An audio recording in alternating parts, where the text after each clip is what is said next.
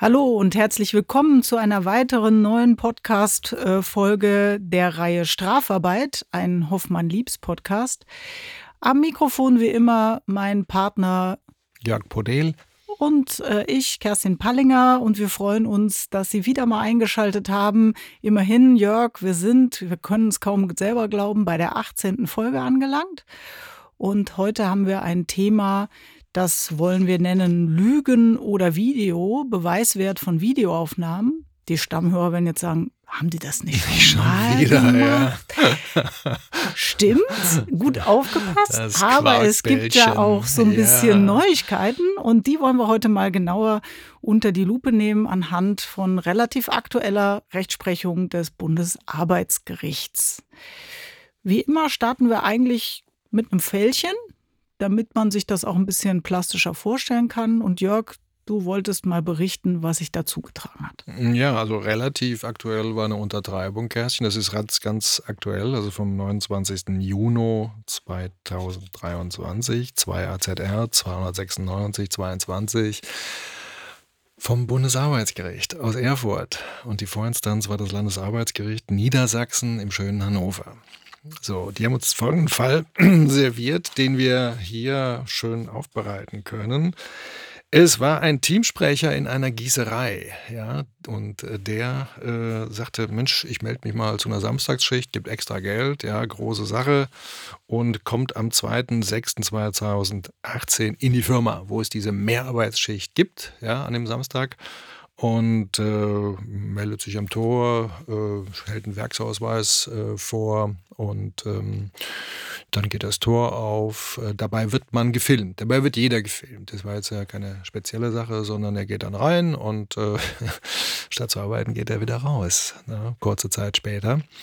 Und durch einen anonymen Hinweis eines Kollegen, dann ähm, erfährt der Arbeitgeber, dass, dass der eben wieder rausgegangen ist, vor Schichtbeginn, äh, aber gleichwohl das Geld kassiert hat für diese Mehrarbeitsschicht. So klassisch, ich bin jetzt nicht die Strafrechtlerin, aber so viel Jura kann ich auch noch.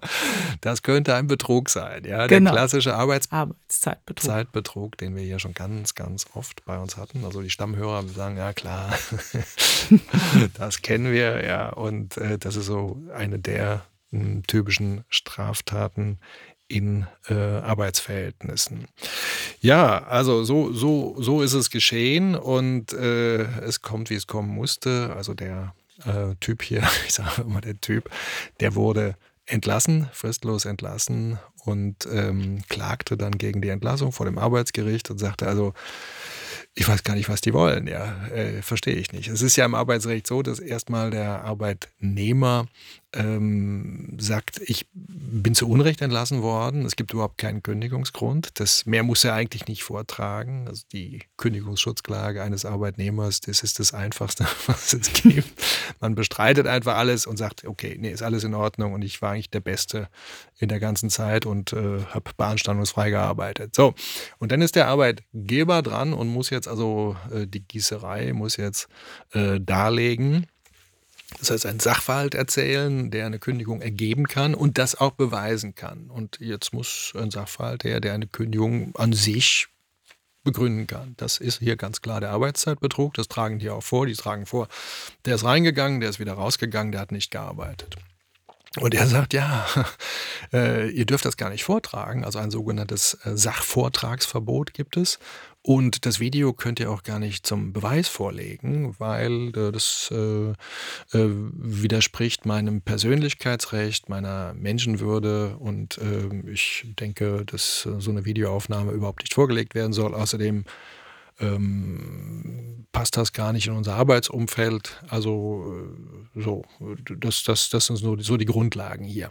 Er gewinnt äh, vor dem äh, Arbeitsgericht in Hannover und das Landesarbeitsgericht in Hannover gibt ihm auch recht, ja, weil sie sagen, also das, so geht das nicht.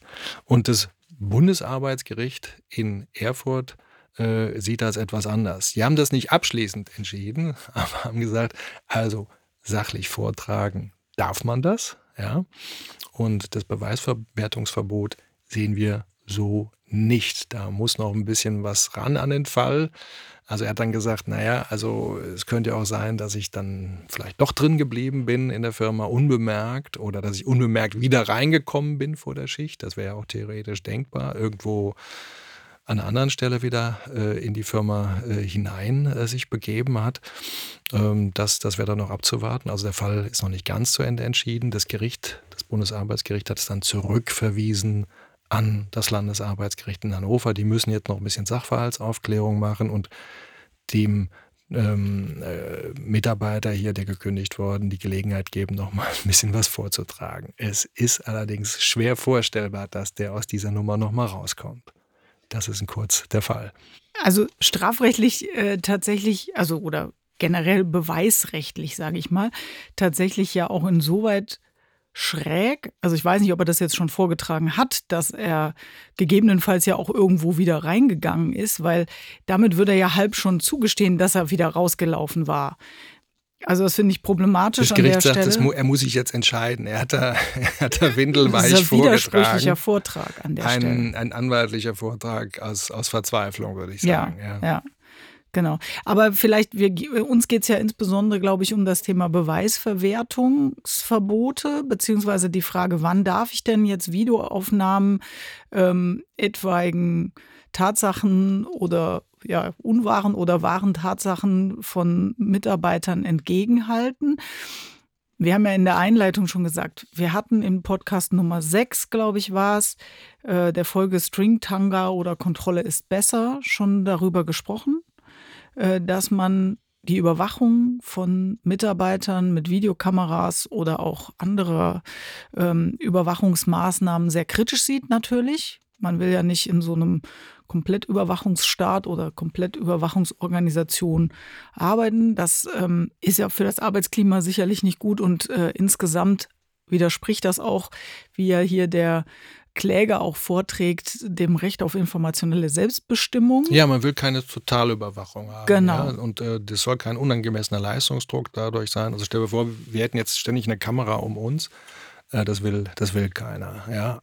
Allerdings ist dieses Recht auf informationelle Selbstbestimmung, was es ja seit den 80er Jahren gibt. Ja. Ja. Also ich habe äh, so, so Mitte, Ende 80er Jahre studiert und da gab es diese großartige Volkszählung. äh, also kann man sich heute gar nicht mehr vorstellen. Da wurden so Fra Daten abgefragt, äh, wie wo wohnst du und äh, also relativ harmlos. Und wir haben damals als, als junge Studenten und Studentinnen einen riesen Aufstand gemacht, haben versucht, das zu boykottieren und in die Länge zu ziehen und ad absurdum zu führen, was uns auch teilweise oder der Mehrheit der Bevölkerung gelungen ist. Wenn man sich anschaut, was heute an, an, an Datenaufkommen äh, freiwillig weggegeben wird äh, an große Konzerne, auch nach Amerika, dann ist das natürlich schon so Rechtshistorie. Jedenfalls hat damals das Bundes Bundesverfassungsgericht äh, entschieden, es gibt ein Recht auf informationelle Selbstbestimmung aus Artikel 2 und aus Artikel 1, also Menschenwürde, allgemeines Persönlichkeitsrecht und dass man grundsätzlich die Hoheit über seine eigenen Daten hat. Das ist aber nicht uneingeschränkt, Hm. sondern es muss auch abgewogen werden gegenüber anderen äh, Rechten, also zum Beispiel auch dem Gedanken, dass es eine funktionierende Justiz geben muss. Wir haben Hm. ja jetzt objektiv hier ein Video, das konnte der Richter ja auch sehen, ja, und äh, ähm, feststellen, Mensch, der ist ja tatsächlich wieder rausgegangen. Da gab's, da lief dann so eine Uhr unten, ja, wie, Hm. es oft bei so, so Videos ist. Das, das ähm, war dann auch äh, für das Gericht ja eigentlich schon erwiesen, dass es so war. Um, und das jetzt auszublenden aus dem Richterkopf, ja, Hm. ähm, da braucht man schon ein paar Argumente. Ja, ja, es ist ja auch so, also in dem Fall hast du ja auch eingangs gesagt, ähm, das war ja ganz offensichtlich, dass es diese Videokamera gibt und äh, die war wohl auch irgendwie ausgeschildert oder da war ein entsprechender Hinweis auf So ein das. Piktogramm, das, Genau. das ist üblich. Und die, die war so offen, die konnte jeder sehen. Und die ja. Mitarbeiter wussten das sicherlich auch, dass es die da gibt. Also ich meine, wenn es da sogar ein Schild gibt, sowieso. Mhm. Aber also deswegen ist ja auch irgendwo merkwürdig, wie er, wie er jetzt glauben konnte, dass er da unbemerkt wieder verschwinden kann. Vielleicht hat er versucht, sich irgendwie so, keine Ahnung, mit einer Mütze oder so, so ein bisschen un, unsichtbarer zu machen. Ja, dazu liegt hier Das nichts weiß vor. man ne? nicht. Die, diese, Ja. diese Einlassung, also ich bin später wieder reingekommen und unbemerkt ist irgendwie. Es ist, ist seltsam. Ist Ja, seltsam. ja, Aber ja. Ähm, gut, wir wollten ja eigentlich mit dem Blick auf die Beweisverwertungsverbote ähm, uns jetzt da dem näher annähern. Und in dem ähm, alten Podcast hatten wir ja festgestellt, also äh, es gibt keine totale Überwachung. Will sagen, wenn der ähm, Arbeitgeber die Arbeitnehmer, jetzt sei es offen oder möglicherweise sogar heimlich, ständig filmt oder äh, sie in irgendeiner Form kontrolliert, dann kann er diese Dinge sicherlich nicht ohne weiteres verwenden. Das ist eine ganz wichtige Unterscheidung. Ist das eine heimliche Videoaufnahme oder ist es äh, eine ganz offene, äh, die auch einen bestimmten Zweck hat? Also der Arbeitgeber hat hier gesagt, naja, das muss irgendwie schon äh, da sein, weil ich einmal Sicherheit am Tor brauche und zum Zweiten, wenn jemand mal die Karte vergessen hat, dann kann ich da mit dem Video, dem, also den, den Pförtner dazuschalten und der kennt den vielleicht, was auch immer. Ja. Ja.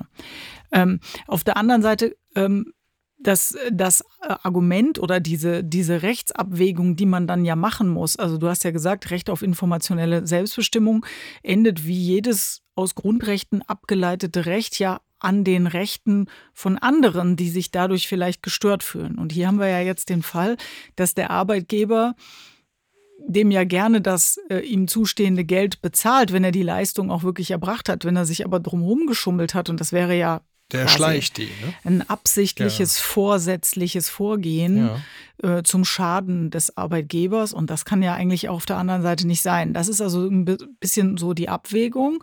Genauso wie du ja auch schon gesagt hast, es gibt jetzt eigentlich hier einen wahren Sachverhalt, den man auch belegen kann mit, dieser, mit diesem Beweismittel.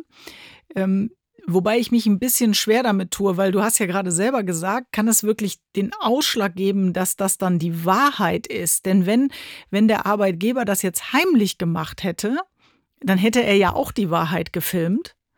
Trotzdem würden wir dann sagen oder hätten wir dann größere Schwierigkeiten mit dieser Filmaufnahme, die zu verwerten, als so, wo sie jetzt in der Öffentlichkeit ist. Ja, ganz genau. Das ist ein ganz guter Punkt. Äh, Die heimliche Aufnahme ja, wird von vielen sehr, sehr kritisch betrachtet. Manche sagen, ist nach neueren europäischen Vorgaben und nach der Datenschutzgrundverordnung hochproblematisch, ja, vielleicht sogar gar nicht möglich. Deswegen ist der Gesetzgeber jetzt auch im Moment dabei und äh, möchte dazu ein, ein, ein deutsches Beschäftigtendatenschutzgesetz äh, kreieren. Ähm, die, die heimliche Aufnahme, die geht ja nur, wenn ich einen ganz bestimmten Anlass habe und kein anderes Mittel, um eine Straftat gegen oder einen ganz schlimmen Vertrauensbruch äh, der Arbeitnehmerin oder des Arbeitnehmers gegen mich festzustellen. Also Hm. Beispielfall, da gab es 2010 auch eine Entscheidung des Bundesarbeitsgerichts. Da hatte ein, ein Einzelhändler, muss ein großer Supermarkt gewesen sein, festgestellt, bei mir verschwinden Zigaretten äh, ständig an der Kasse. Also auch in, in sehr hohem Umfang. Also ging hier um 8000 Euro Wert äh, an Zigaretten nur an, an der Kasse. Äh, die, das, das können nicht nur Ladendiebe sein, da sind Leute in der Belegschaft, die da äh, ganz äh, professionell rangehen. Hm. Ne? Und äh, dann hat er überlegt, mit welchen Mitteln komme ich daran, welche Möglichkeiten gibt es. Und er hat dann die Videoüberwachung heimlich einge, äh, eingesetzt. Ja? Und hat dann eine Verkäuferin, die dort in Teilzeit beschäftigt war, gefilmt, wie die um 20 Uhr abends äh, diese Zigarettenständer an der Kasse aufgemacht hat, die Zigaretten rausgeholt hat. Dann hat die die Zigaretten in das Tütenfach, also wo die, wo die Einkaufstüten liegen, Okay. äh, reingetan. Später ist sie dann wiedergekommen und hat die Zigarettenschachteln in der Bluse äh, verstaut. Ja, also einfach unter, das, unter die Bluse geschoben und ist dann damit rausgegangen. Ähm, damit war sie ja grundsätzlich überführt. Hm. Und äh, das Gericht hat auch gesagt, naja, das ist grundsätzlich schon äh, eine Möglichkeit, äh, hier bei einem ganz konkreten anlassbezogenen Fall einzuschreiten mit der heimlichen Videoaufnahme. Ja, ja. Gut, das heißt also, ähm, letztendlich hast du gesagt, BMI und BMAS arbeiten auch nochmal an einem Entwurf. Das steht auch in der, im Koalitionsvertrag der Ampel, dass, dass das äh, durchgesetzt werden soll. Und da wird, Gesetz. vermuten wir jetzt im Grunde, das auch nochmal zu Papier gebracht werden, heimlich. Schwierig, nur bei ganz konkretem Verdacht, Anlass, auch ganz konkret bezogen auf bestimmte Personen, bestimmte Arbeitnehmer, wo man eben ja hinreichende Anhaltspunkte dafür hat, dass da irgendwas nicht ganz gerade läuft? Ja, geregelt werden soll einmal die, die Transparenz äh, bei der Überwachung. Ja, dann die Übermittlung von Daten und dann auch die Frage von Überwachungssystemen am Arbeitsplatz. Das wird ja in der Zukunft so weit gehen, dass wir das zum Beispiel so ein, so ein Chatbot oder ähm, künstliche Intelligenz ne, in unserem Microsoft-System am Outlook äh, fest eingebaut haben. Da gibt es im Moment schon hm. Versuche. Es gibt so 600 Firmen in Deutschland, die im Moment mit diesen KI-Instrumenten äh, experimentieren. Und dann wirst du dich an, an deine, deinen Rechner setzen und sagen, machen wir mal eine Präsentation zum Thema äh, Kartellrecht in Ägypten. So. Und dann zack, ne? zehn Minuten später hast du die Präsentation. Und jetzt könnte zum Beispiel ein Arbeitgeber hingehen und gucken, ich kontrolliere mal und schaue, was das KI äh, für die Kerstin Pallinger so macht. Also das, die Systeme werden immer weiter gehen und äh, die Überwachungsmöglichkeiten werden steigen. Und daher versucht man das äh, gesetzlich jetzt festzulegen, was geht und was nicht geht. Hm. Wir sind ja über das Bundesdatenschutzgesetz gekommen, zur Datenschutzgrundverordnung. Dann gehen in Zweifelsfällen gehen die Thematiken immer wieder zum Europäischen Gerichtshof. Sehr große Unsicherheit herrscht da und das möchte die Regierung jetzt bekämpfen, also lösen. Da besteht natürlich eine große, also bei mir jedenfalls große Sorge, dass dann noch mehr äh, merkwürdige Regelungen in der Welt sind, was noch mehr Leute auf den Plan ruft, die dann sagen, Datenschutz, nee, das mache ich nicht, das will ich nicht. Das hat ja mittlerweile Ausmaße, man muss bei jeder Veranstaltung vorher einen ganzen Katalog von Unterschriften leisten, dass man damit einverstanden ist, dass seine Fotos möglicherweise auch irgendwo veröffentlicht werden. Ähm, ja, wir sind ja morgen eingeladen bei einer großen Veranstaltung und mussten erstmal so drei, vier Seiten äh, durchgehen und äh, eine Zustimmung zur Nutzung der zufällig gemachten Fotos. Abgeben. Genau daran habe ich gerade gedacht, ja. auch in den Schulen, das ist ja mittlerweile absurd. Da können im Grunde bei Klassenfahrten und so weiter dürfen die Kinder keine Fotoapparate mehr mitnehmen und ähm, weil ja ansonsten Gefahr bestünde, dass auf den Fotos irgendwelche Kinder von Leuten drauf sind, die nicht damit einverstanden sind, dass von ihren Kindern Fotos gemacht werden.